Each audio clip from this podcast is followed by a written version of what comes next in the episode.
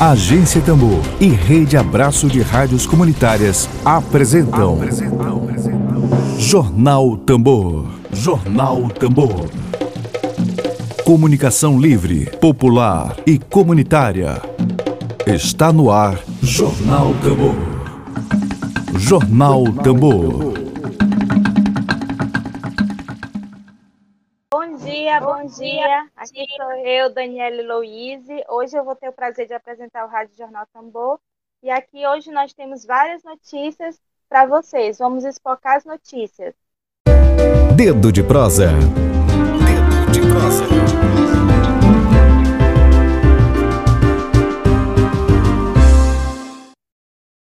E hoje, dia 7 de dezembro de 2020, o nosso dedo de, de prosa virtual é com a advogada e presidente da Comissão de Direitos Humanos do da UAB do Maranhão, Marina Lima.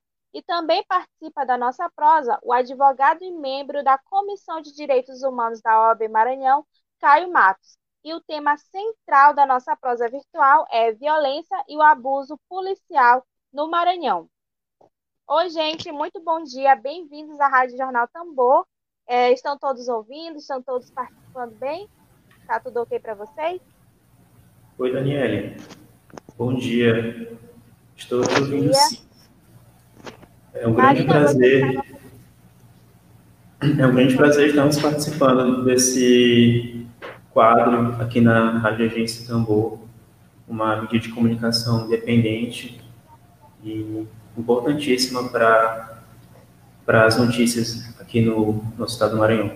Muito obrigado. Nada. Bom dia, Marina. Agora você está ouvindo bem? Tô sim, tô sim. Bom dia. Bom dia, Daniele. Bom dia, Caio. Como ele falou, é um prazer estar aqui. Para todos nós. E, e a, hoje nós vamos tratar justamente sobre esse assunto tão importante que é a violência e o abuso policial no Maranhão, mas também que a gente pode verificar também outros tipos de violências de outras polícias no, no Brasil todo, né? Atualmente a gente viu é, essa violência que aconteceu com duas meninas lá no Rio de Janeiro, né? Mais uma violência policial também, que é refletido em casos no sentido de confronto ou não confronto, mais uma bala perdida. E aqui no Maranhão a gente teve esses casos também, né? Em Rosário, teve a, a, o caso da, das pessoas que foram expulsas lá, em, lá na, debaixo da ponte do, do Ponte São José, José Sarney, desculpa, do São Francisco, que é a ponte de José, José Sarney, né? E aí a gente pode verificar que isso é uma prática que é até constante, né? A gente já verificou também quando sempre quando há um, um uma intimação, uma é, no caso uma ação de reintegração de posse, acaba que a, resulta em uma violência também, né? Muitas vezes os policiais chegam com truculências para retirar essas pessoas, sendo que a gente sabe que pode ter uma, uma conciliação ali para tentar, da melhor maneira, fazer esse tipo de é, ação judicial. E qual a impressão de vocês sobre isso? O que, que vocês podem falar sobre isso exatamente para a gente? Bom, Daniele, nós estamos acompanhando alguns casos, inclusive uns que você citou, como o caso do, da, do despejo, entre aspas, das famílias é, da, da, que moravam, que, que, ocupam né, a, ponte, a ponte do São Francisco. É, a gente também está acompanhando aquele caso de Rosário.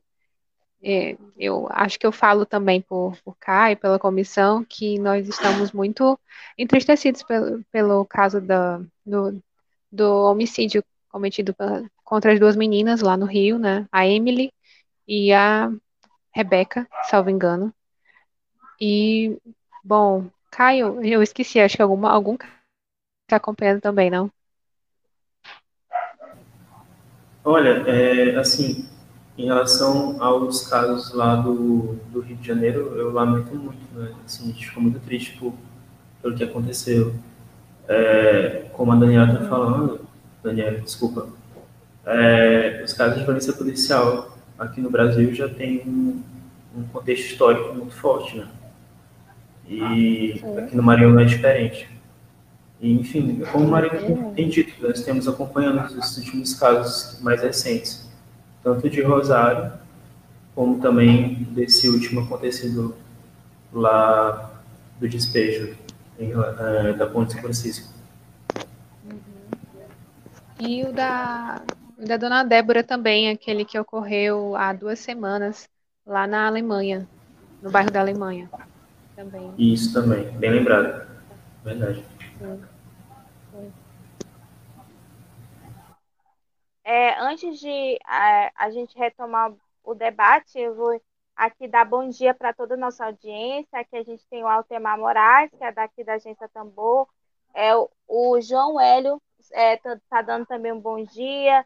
A Idinara Varques, Indara Varques também, bom dia. Bom dia, Regente também. Uma ótima recuperação para você, que ela está em recuperação no momento. E a gente ainda tratando desse assunto sobre a questão desse abuso policial, é, o que, que vocês acham que resulta nessa questão dessa violência policial? Por que, que é tão histórica e por que, que acontece tanto aqui no Brasil? Bom, é, essa violência policial ela é resquício de uma sociedade é, escravizada, né? São mais de 500 anos de exploração, de uma terra que não é não é dos colonizadores, né? Que eles não colonizaram, eles eles invadiram, eles destruíram, eles roubaram, enfim, nós poderíamos ficar aqui divagando sobre isso horas e horas e não ia acabar. É, mas basicamente é isso.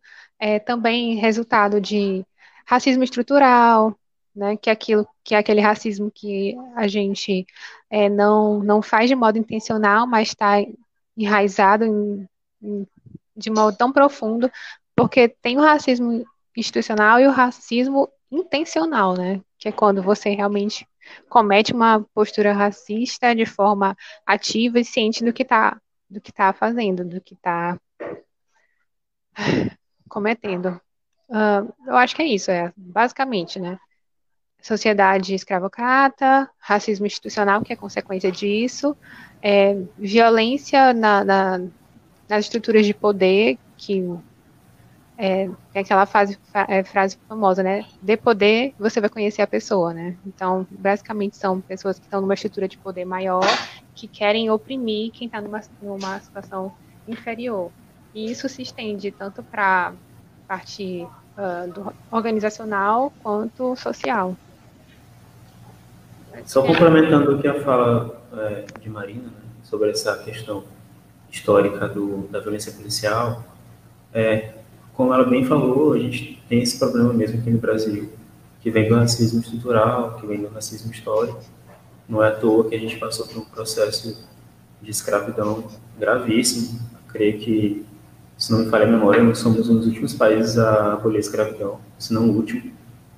É, sim, sim. E isso tem uma consequência muito séria na sociedade. Né? A própria formação, a história da, da, da polícia militar, ela tem é, esse resquício de ter sido criada como uma instituição voltada para controle de pessoas escravizadas. É, e isso tem sua consequência. Né? E, além disso, é, a violência policial também é consequência direta da visão de uma lógica de segurança que vê a própria população como um inimigo.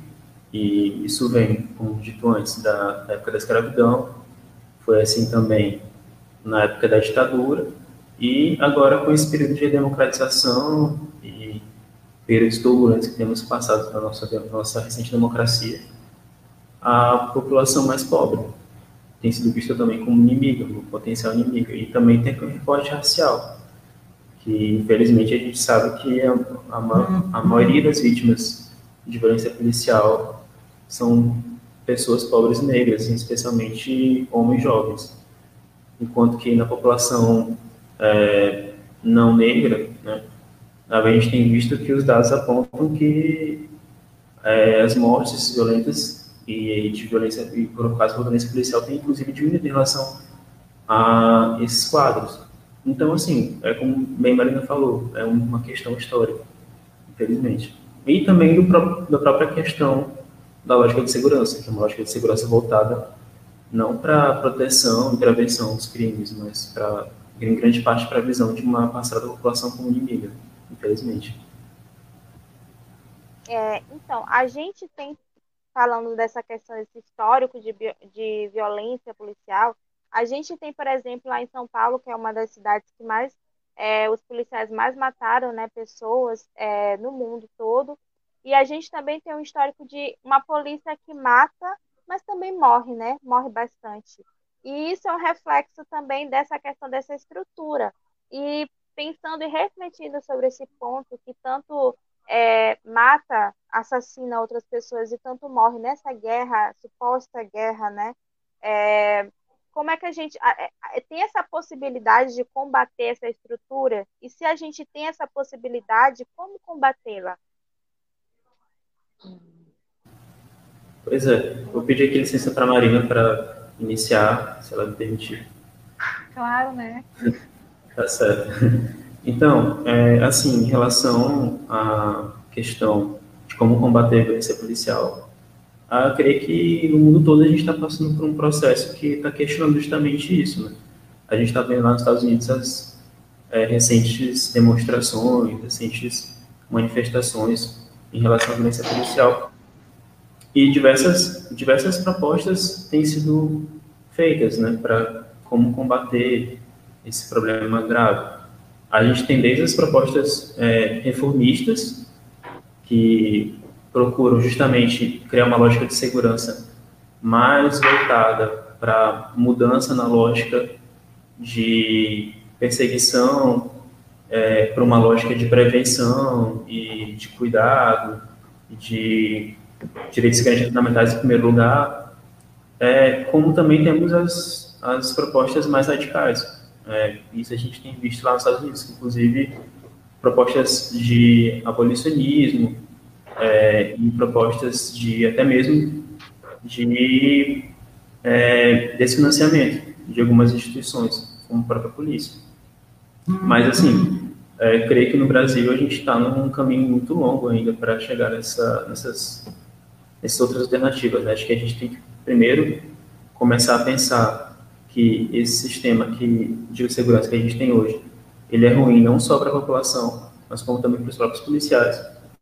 Que a gente tem que lembrar que são trabalhadores, né? são pessoas que precisam sustentar suas famílias, né? que têm passam problemas é, psicológicos, e sociais, que têm que ser considerados, têm que ser respeitados por isso, né? é um trabalho difícil, mas que a mudança na lógica dessa lógica de segurança não é contra, não é contra eles, é justamente a favor, né? É, de todos, né? tanto da sociedade como também das próprias, das próprias polícias. Isso é muito importante. Outra questão também que vale muito a pena ser abordada é a própria questão de drogas, né? Que a gente vive hoje um problema que não dá para a gente dissociar é, violência policial é, de lógica de segurança e da questão da, da guerra às drogas, né, que é a maior guerra hoje em dia em relação à segurança pública é, nesses termos, em relação à questão de drogas. Então, isso é prescinde de um debate nesse ponto também. Então, eu acho que é tudo isso. A questão, é, a gente pode enfrentar isso dessa, dessa forma, como a gente está fazendo aqui, é, propondo debate sobre o tema de segurança, propondo uma rediscussão sobre a questão de drogas, é, e até mesmo questionando esse sistema que herdou né, essas características da, da escravidão, os nossos, nossos principais problemas históricos da, da ditadura, por exemplo. Enfim, creio que seja, creio que seja por aí que nós podemos começar a enfrentar esses problemas. Sim, e complementando a fala de, de Caio, é, a gente precisa pontuar que dos policiais que morrem também são pessoas negras, né? E que a polícia, como muitas pesquisas apontam, ela é uma forma vista por aquele garoto da periferia, uma forma de, de ascensão social, né? De ter uma, uma formação, de ter um estudo, porque né, a, a polícia incentiva o estudo. O CFO aqui em São Luís é um exemplo disso. Eu lembro de muitos garotos da minha, da minha época de escola que hoje em dia são policiais. E eu, eu tenho certeza que eles não são pessoas violentas, né? Mas não posso dizer por todos, porque infelizmente a formação policial ela tem esse lastro opressor, tem esse, esse lastro histórico, né? Que é uma polícia ostensiva, que oprime as pessoas e que, como, como o Caio falou, é, vem de uma, de uma política que não visa, é, uh, que não oferta ressocialização como a gente ideologicamente e no, utopicamente desejamos. Ela visa a, a, a pura repressão pela repressão, é, a punição por punição, sendo que, por exemplo, uma coisa que a gente sempre bate na tecla quando a gente conversa entre, entre a gente, que a, a, a legislação, novas legislações com o intuito de mero punitivismo, ele não vai mudar uma postura que é estrutural, que precisa de, assim, talvez, vamos tomar o exemplo da China, é educação. A educação precisa ser colocada como pauta principal do, do, do Brasil, enquanto o Brasil não entender que é educação, criar pessoas que sejam mais empáticas, que tenham mais amor próximo, enfim, que como todo mundo, assim, nós que lidamos com direitos humanos, a gente sempre fala que a polícia era a primeira para ser a promotora de direitos humanos, ela não é para, porque ela está mais próxima da sociedade, então ela tem realmente que é, mostrar para o cidadão, ser uma ponte entre o cidadão e o Estado, ela não tem que ser uh, um divisor, ela não tem que ser uma, uma uma, uma instituição que oprima, que as pessoas tenham medo, ela, ela tem que ser realmente uma instituição que aproxime, né, que promova, que discuta. Então, é, é por isso que é tão valorizado quando um policial tem uma atitude dessa, assim, louvável, como eu vi uh, recentemente, um policial que ajudou um cara que uh, quer estudar. Isso é muito bonito. Mas o que a gente vê na prática não é isso, são policiais é, violentos, que eu, que é, sou privilegiada, porque eu não, eu não, vou dizer que eu não sou, né? Que eu não sofro na minha pele o que eventualmente tu sofre, Daniela. Então, me perdoa por isso, sabe? Eu, te, eu acho que a gente tem uma dívida histórica que a gente tem que reparar, né? Tem que aceitar nossos privilégios. E talvez eu esteja me estendendo muito nessa fala, mas que a gente tem que entender isso, sabe? Que é preciso, é, sei lá, colocar na pele do outro, né? Acho que é isso. Empatia, educação, tá faltando muito no Brasil. Eu acho que, puxando um pouco pelo que você está falando da questão dos privilégios, eu acho que é cada um entender o seu papel nessa luta, né? Por mais que você seja uhum. privilegiado, se você faz parte de uma minoria, mas entender o nosso papel, né? E, como a gente uhum. pode contribuir para que é, a gente consiga quebrar essas barreiras, porque é uma luta de todos nós, né? A gente tem de é, tentar quebrar essa estrutura de alguma forma. E ainda falando aqui da nossa audiência, que muito obrigada a todos que estão assistindo e acompanhando esse debate, a Indara, ela fala que, infelizmente, a violência policial, ela atinge diretamente negros e pobres, como foi comentado aqui, além dos pequenos trabalhadores, como foi o caso das bancas de jornais da cidade. É preciso reverter essa situação. Essa situação que a gente está falando dessas bancas de jornais, a gente até comentou aqui que quando tem esses casos de reintegração de posse, de ação judicial, acaba que ocorre uma violência, né, de certa forma, e a gente já até é, tratou com outros convidados que falaram que é, da Defensoria Pública, estava até tratando desse caso das bancas de jornais, que fala que é preciso ter um pouquinho mais de, de zelo, de cuidado, pode ter essas ações judiciais, você pode realizar, um pouquinho mais de cuidado também, porque são pessoas, são trabalhadoras lá, no caso dessas bancas de jornais, são pessoas que vivem lá nessas ocupações que precisam é, de ter uma moradia também, e é necessário refletir. E o Martin Kelé, o Martins Kelé, na verdade, ele está fazendo uma pergunta para vocês. É, uma das agendas do movimento das frentes pelo desencarceramento é a desmilitarização, né? E o que, que vocês acham é, desse, desse ponto de desmilitarizar as polícias? É, Daniele, ah. Antes de sobre, esse, sobre essa questão da frente para o desencarceramento, Caio vai poder responder. Mas eu só não queria deixar passar o que, ainda, o que a Indara falou sobre a questão das bancas de jornais, sobre a questão de, de ver a pessoa, né? sim, é, tem uh, o Estado, né? Nosso Estado tem uma, uma lei, né? Eu vou pegar o número dessa lei porque eu não sei de cabeça. Só um instante. É lei. Ai, meu Deus. Me ajuda. Ah, 10.246 de 2015, né? Que institui a COECV, que é a Comissão Estadual de Prevenção à Violência no Campo e na Cidade. Bom, essa lei, em tese, é para prevenir esse tipo de coisa, para que não ocorra violência nessa, nesse tipo de situação de reintegração de posse. Bom, é, eu acho, sim, no meu sentir, é que falta é, planejamento de ação, tanto da polícia quanto da, do, dos oficiais de justiça que vão proceder com, com, essa, com essas ações de reintegração de posse. Porque, assim, a, na polícia existe, se eu não me engano, uh, uma parte específica que tem uh, essa, essa, digamos assim, essa inteligência para para são profissionais que são capacitados para promover essas ações de modo menos violento possível, tentando mediar. E também pode chamar os órgãos, assim, defensoria, a OAB, enfim, para dar esse suporte para as pessoas, para que, é, de fato, seja pensado. E também é preciso que a prefeitura pense, repense né, suas posturas, uh, principalmente da blitz urbana, porque essas pessoas, por exemplo, das, das donas das bancas de jornais, elas estavam ali há mais de 10 anos, elas geravam a economia local ali, sabe? Uh, não sei até que ponto. É, enfim, vamos para a parte do encarceramento, porque senão a gente vai ficar muito tempo aqui. Desculpa. Sim. Obrigado, Marina, por falar sobre esse tema importantíssimo. Queria agradecer ao Martins pela, pela pergunta, realmente bem, bem importante esse, esse questionamento. É, como Marina falou, é, a Comissão de Direitos Humanos da OAB faz parte da Frente Maranhense pelo Desencarceramento, que, por sua vez, é uma das frentes estaduais que compõem a agenda nacional, porque são vários estados reunidos em prol dessa bandeira do desencarceramento e que é, lançou, inclusive, 10 medidas para, para o desencarceramento.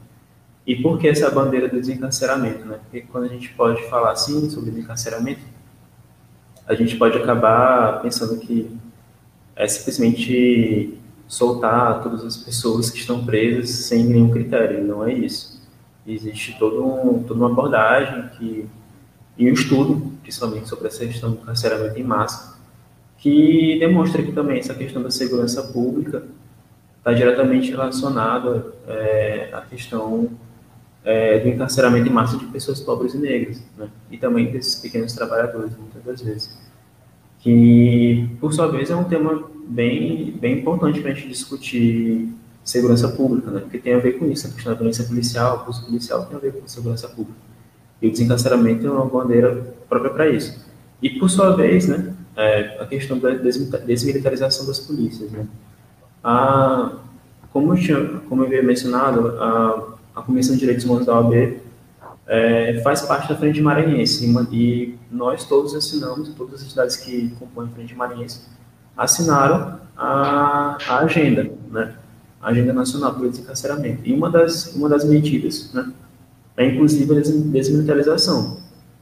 É, a gente entende que a desmilitarização das polícias é uma medida importante, pode ser uma medida bem importante para justamente coibir é, esses altos índices de violência policial, de mortes de policiais também, é, e de uma sociedade mais segura. Por que, que a gente tem, tem esse entendimento? Né? Porque justamente a gente está, a partir desse momento, não acabando com a polícia, é, mas a gente está criando uma outra lógica de segurança. A gente está saindo de uma lógica militar, que é norteada por uma política de guerra, é, na qual os próprios, as pessoas pobres, perdão, é, em sua grande maioria pessoas negras, são eleitas como inimigos da sociedade se transformam em alvos exclusivos é, das miras e das algemas policiais. Né? Então, assim, o militarismo da, das agências brasileiras, ele está em franco crescimento. Né? E, com certeza, é um fator determinante para a alta taxa de letalidade das polícias Então, essa desconstrução desse modelo de guerra é fundamental, fundamental importância para a construção de medidas concretas para a redução é, desse estado penal que a gente vive. E, claro, para a diminuição também da violência policial, dos abusos, da letalidade. Então, é uma questão de construir uma lógica de segurança voltada mais para prevenção, mais para a confiança da população nas suas instituições, do que a gente ter uma, uma instituição armada é, que não, não tem esse respaldo de confiança entre a população, apesar da gente saber que ela gostaria muito que houvesse essa confiança, mas a gente sabe que existe um problema muito sério né, nesse, nessa situação. Então, sim, a desmilitarização, a gente crê que seja um, um, um ponto importante para a diminuição da letalidade da, da polícia policial, da polícia policial. É, até porque a gente vê que a polícia ela tem o mesmo molde daquela mesma do, da ditadura, né?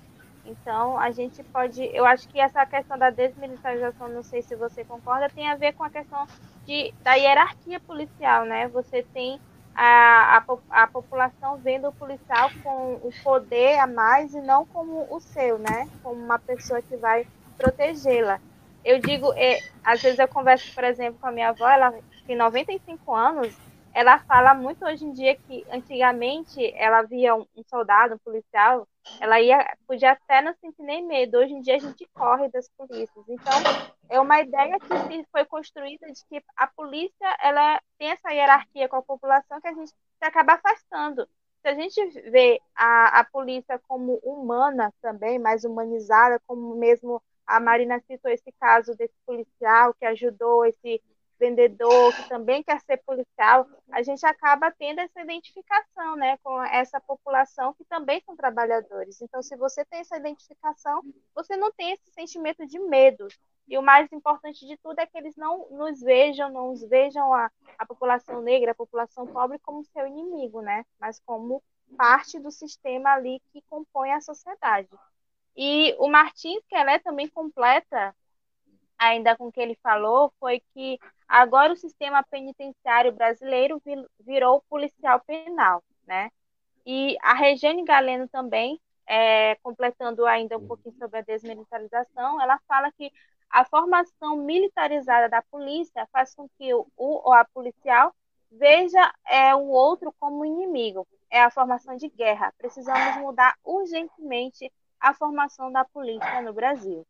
O Martins Kelly também, é, novamente, obrigada pela sua contribuição. Ele fala que aumentou o exército das polícias, são mais de 100 mil é, novos policiais penais. Na realidade, muitas instituições são racistas.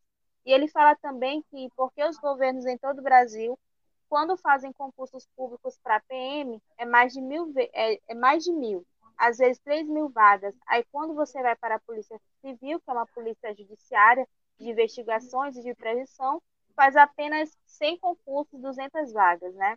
E no máximo 500, de 5 em 5 anos, quando é quando sai.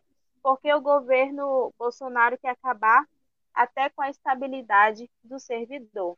E o que, que vocês podem comentar mais um pouco sobre essas questões que ele está comentando? Bom, ele tocou numa ferida importante, né? A questão dos concursos públicos para a Polícia Civil, que realmente não acontecem há bastante tempo. É, eu não vou poder precisar quando que aconteceu, mas é, eu, é, assim, eu estive numa delegacia há, algum, há pouco tempo. É, como não é da a minha área de atuação, é mais de Caio, mas enfim, o que eu pude perceber pelo relato do delegado que estava lá, assim, primeiro que ele era bem idoso, né? Ele não tinha mais agilidade para poder estar tá em campo. Ele disse que ele chegou agora em São Luís, né? Que ele estava, salvo engano, em Imperatriz, enfim, porque tu sabes, né, que eles vão primeiro para uma para alguma localidade, depois chegam na capital depois de algum tempo. Né? Isso é uma coisa de praxe, assim como acontece com juízes. Mas ele me, me relatou que não tem concurso praticamente para a Polícia Civil, e a Polícia Civil tem um, assim, embora também seja violenta, não vou dizer que a Polícia Civil não é violenta, porque ela é, mas ela tem um papel muito importante e aqui em São Luís a gente tem alguns delegados muito, muito ativos e que fazem um trabalho assim investigativo que merece realmente destaque e, e, e a gente pode parabenizá-los porque principalmente os que se, é, se dedicam a investigar os crimes que são cometidos pelos policiais, né? Os excessos policiais. Ah, eu não vou citar o nome porque eu não lembro mesmo e não é ético ficar citando. Enfim, mas realmente precisa, precisa ser feitos com novos concursos para a Polícia Civil. É uma polícia muito importante. Sim, o governo, é, o governo Bolsonaro quer acabar com tudo, né, na verdade. E assim como ele falou que, é, assim como a Regiane falou sobre a polícia precisar mudar a formação, precisa sim. É, vem todo mundo como inimigo, sim, e principalmente a gente que luta contra direitos humanos. A gente é sempre, entre aspas, defensor de bandido, e a gente tem que bater nessa tecla, a gente não defende bandido. Porque, porque essa palavra bandido, gente, pelo amor de Deus, isso é tão ruim, isso é tão feio, isso é errado em tantos níveis. Né? É um estereótipo, né? Exato. É um estereótipo tão, tão feio, tão antigo, tão, tão demodê, pelo amor de Deus. Pois é, complementando também a pergunta, acho que o, é, mais a, a provocação né, que o Martins faz é bem pertinente, né? A gente, realmente a gente mudou é, a configuração de agente penitenciário para policial penal. Essa mudança foi recente, acho que foi no final do ano passado. De fato aconteceu. E, quer dizer, mais uma, mais uma polícia, né? Das várias polícias que a gente já tem aqui no Brasil. É, e outra questão que ele pontuou muito bem também, que é a Polícia Civil. A Polícia Civil é, no nosso país, ela está sendo colocada de uma maneira assim quase que quase que desimportante, né? apesar do papel essencial que ela, que ela faz, que é de investigação, prevenção. Eu estava vendo que recentemente é, saiu um estudo, acho que desse ano, inclusive, do Instituto Sol da Paz, que demonstra que sete em cada dez homicídios no Brasil ficam sem solução. E isso vem justamente disso, da falta de estrutura, principalmente para a Polícia Civil, que é essa polícia que faz investigação, falta de pessoal, falta de uma série de questões. Que se houvesse o mesmo investimento que a gente tem na Polícia Ostensiva, que é a Polícia Militar, que a gente, se a gente tivesse o mesmo investimento na Polícia Civil, a sociedade ganharia também muito. Inclusive, é, poderia se resolver grande parte dos crimes que acontecem. E, infelizmente, a gente não tem essa, essa mesma, esse mesmo investimento. E isso, isso é um problema. Uhum. E Sim. o Martins continua aqui também falando, dando ótimas é, comentários, falando que no governo Jackson Lago é, se iniciou a Polícia Cidadã, mas acabou que não teve continuidade, né? E ele fala também que o Brasil só teve uma Conferência Nacional de Segurança Pública em 2009. A de saúde já está com mais de 30, 30 e poucas conferências e, na realidade, o tema de política pública de segurança ficou, ao longo do século, para debaixo do tapete. E para a gente começar, iniciar encerramento daqui do programa, que o debate está muito bom, mas está chegando ao final, é, eu aqui mesmo no, nos comentários teve uma pessoa, um fake, que falou que para a gente comentar sobre os criminosos que matam os policiais, né? E aí, para eu juntar um pouco, para a gente ir finalizando um pouco sobre esse debate, a gente não pode deixar de comentar que o próprio Estado não é, assegura é, o, como é que posso dizer, estrutura para os polícias, né? Quando elas são, quando esses policiais eles são, eles têm algum problema psicológico, porque tem bastante policiais que têm problemas psicológicos que acarretam até em suicídios e outras outras coisas. Então, não dá nenhum tipo de suporte para essas polícias. Então, é por isso que é preciso ser debatido e preciso ser é, falado sobre uma outra forma de segurança pública que não lese também os policiais, né? Porque a gente sabe que esses trabalhadores acabam que quando morre um policial, se substitui outro. Simplesmente assim.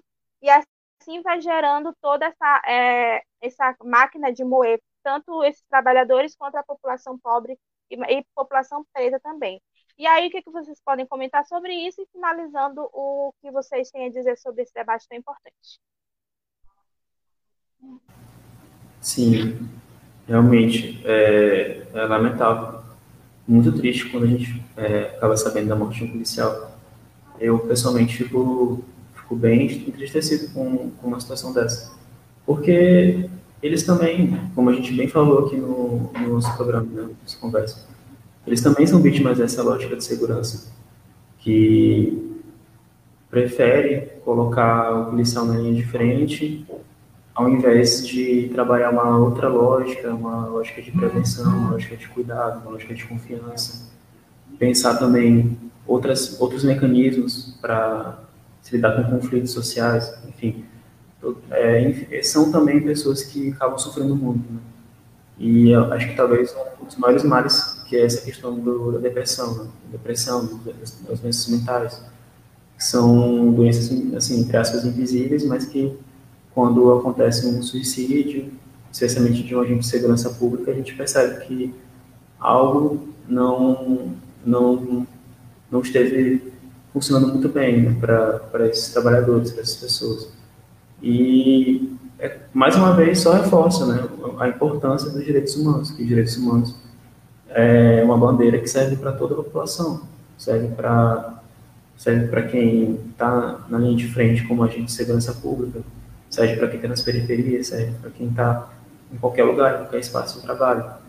E, assim, é, como a gente discutiu bem aqui no, no, programa hoje, a gente vem de um, de um passado, né? a gente vem de um problema que é histórico, que vem lá desde a escravidão, que não é por isso que significa que a gente não vai conseguir superar esse problema. Eu creio, tem esperança, né? Temos que ter esperança e vai esperançar de que a gente um dia vai conseguir, sim, é, superar essas crises, superar esses problemas. Até porque nós já passamos por também situações bem desagradáveis no passado que também conseguimos superar. Né? E creio que essa questão da, da, da, segurança pública, por mais que a situação ultimamente esteja bem grave, é, é também é também um momento ideal para a gente fazer o que a gente está fazendo aqui, né?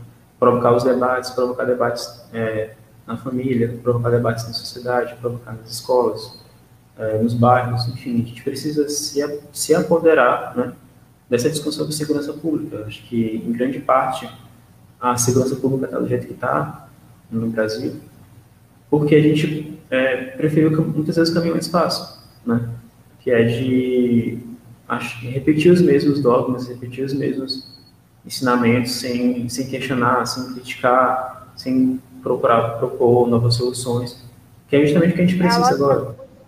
Né? A lógica do punitivismo, né? Exato. E a gente tem que também mirar, mirar em soluções que estão, estão à nossa volta, né? Tem países mesmo, na América Latina mesmo, que já passaram por problemas gravíssimos em termos de segurança pública e hoje em dia são exemplo mundial, né? É, a gente tem, por exemplo, o exemplo de Bogotá, na Colômbia, que já passou por problemas seríssimos, né? É, em termos de segurança pública, enfim, outros países também, que a gente pode aprender e tomar lições disso também, aproveitar, trazer para a nossa realidade local. E, assim, é, futuramente, espero que a gente consiga trabalhar melhor esses, esses temas, né? E superar esses, esses problemas.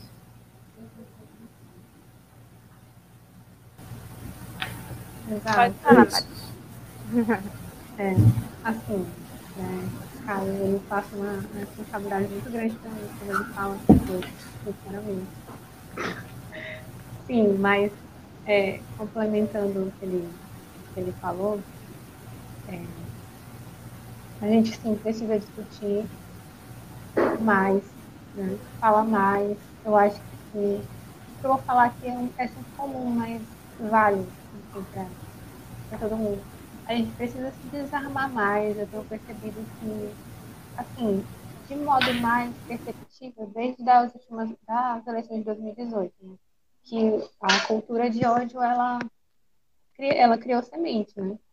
E assim como Nelson Mandela fala que se a gente pode aprender a odiar, a gente pode aprender a amar. Então, a gente precisa realmente mudar algumas posturas, a gente precisa ouvir mais o outro, é, é, não tomar nossas posições como únicas, como perfeitas, como se elas não precisassem de adaptações, porque às vezes não é que você esteja errada, mas talvez a sua ideia só precisa de uma coisa a mais, sabe? Você precisa, assim, é, pegar os exemplos de locais que estão funcionando, como o Caio falou, que Bogotá sofreu e hoje em dia é um exemplo.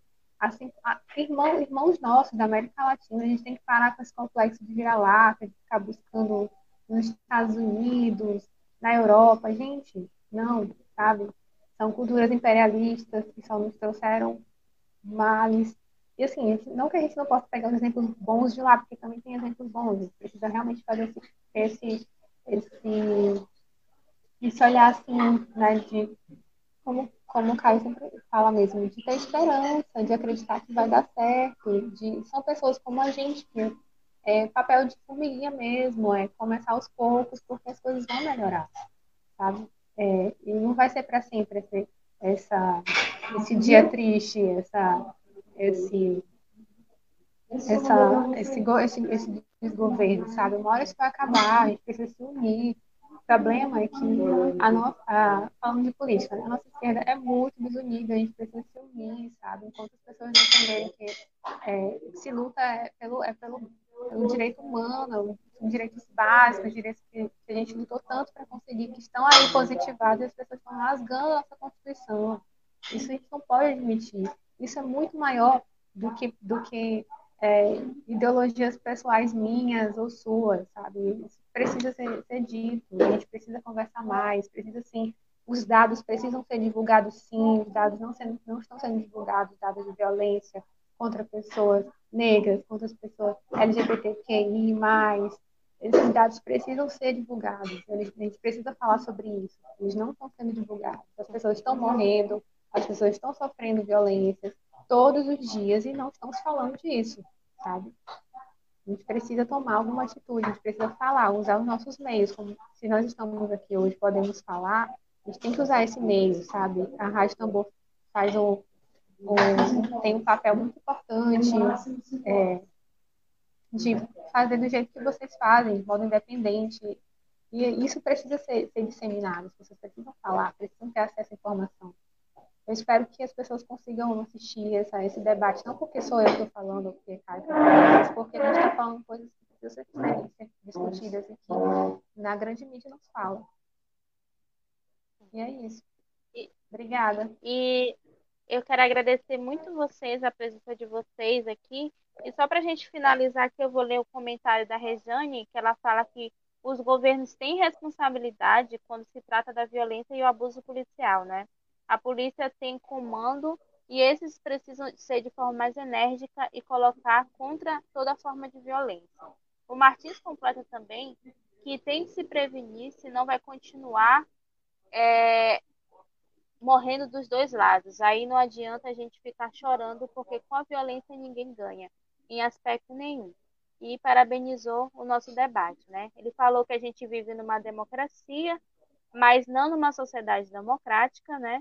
E que o pobre não tem acesso efetivo à justiça, né?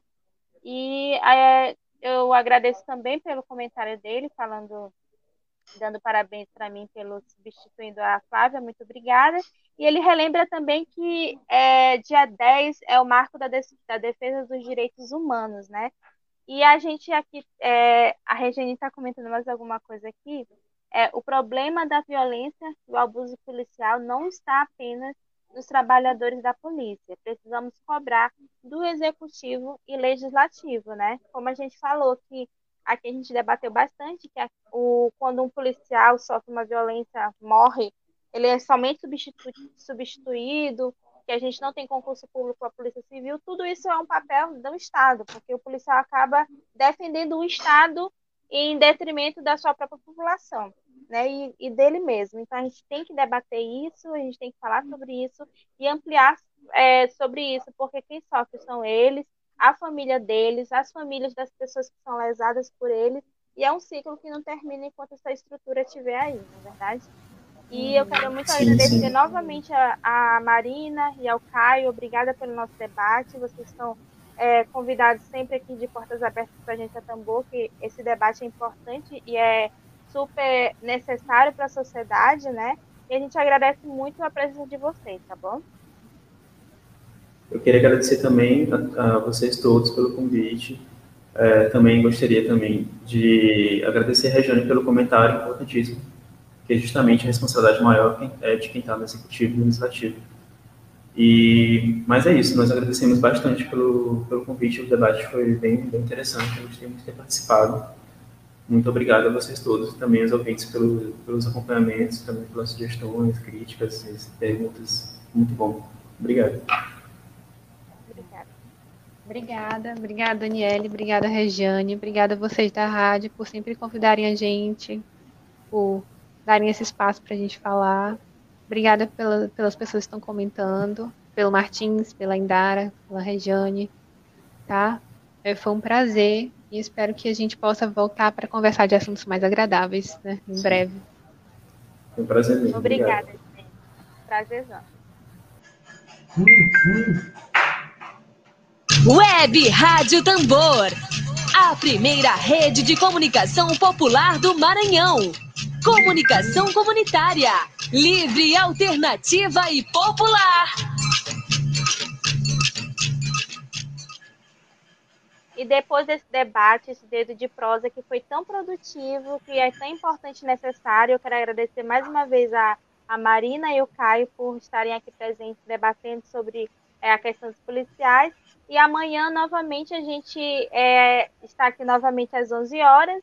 E obrigada a todos vocês pela presença, pela audiência. E é isso. O Rádio Jornal Tambor está aqui para debater, que é uma comunicação popular, e estamos aqui para isso, tá bom? Bom dia e até amanhã. Web Rádio Tambor, a primeira rede de comunicação popular do Maranhão. Comunicação comunitária, livre, alternativa e popular.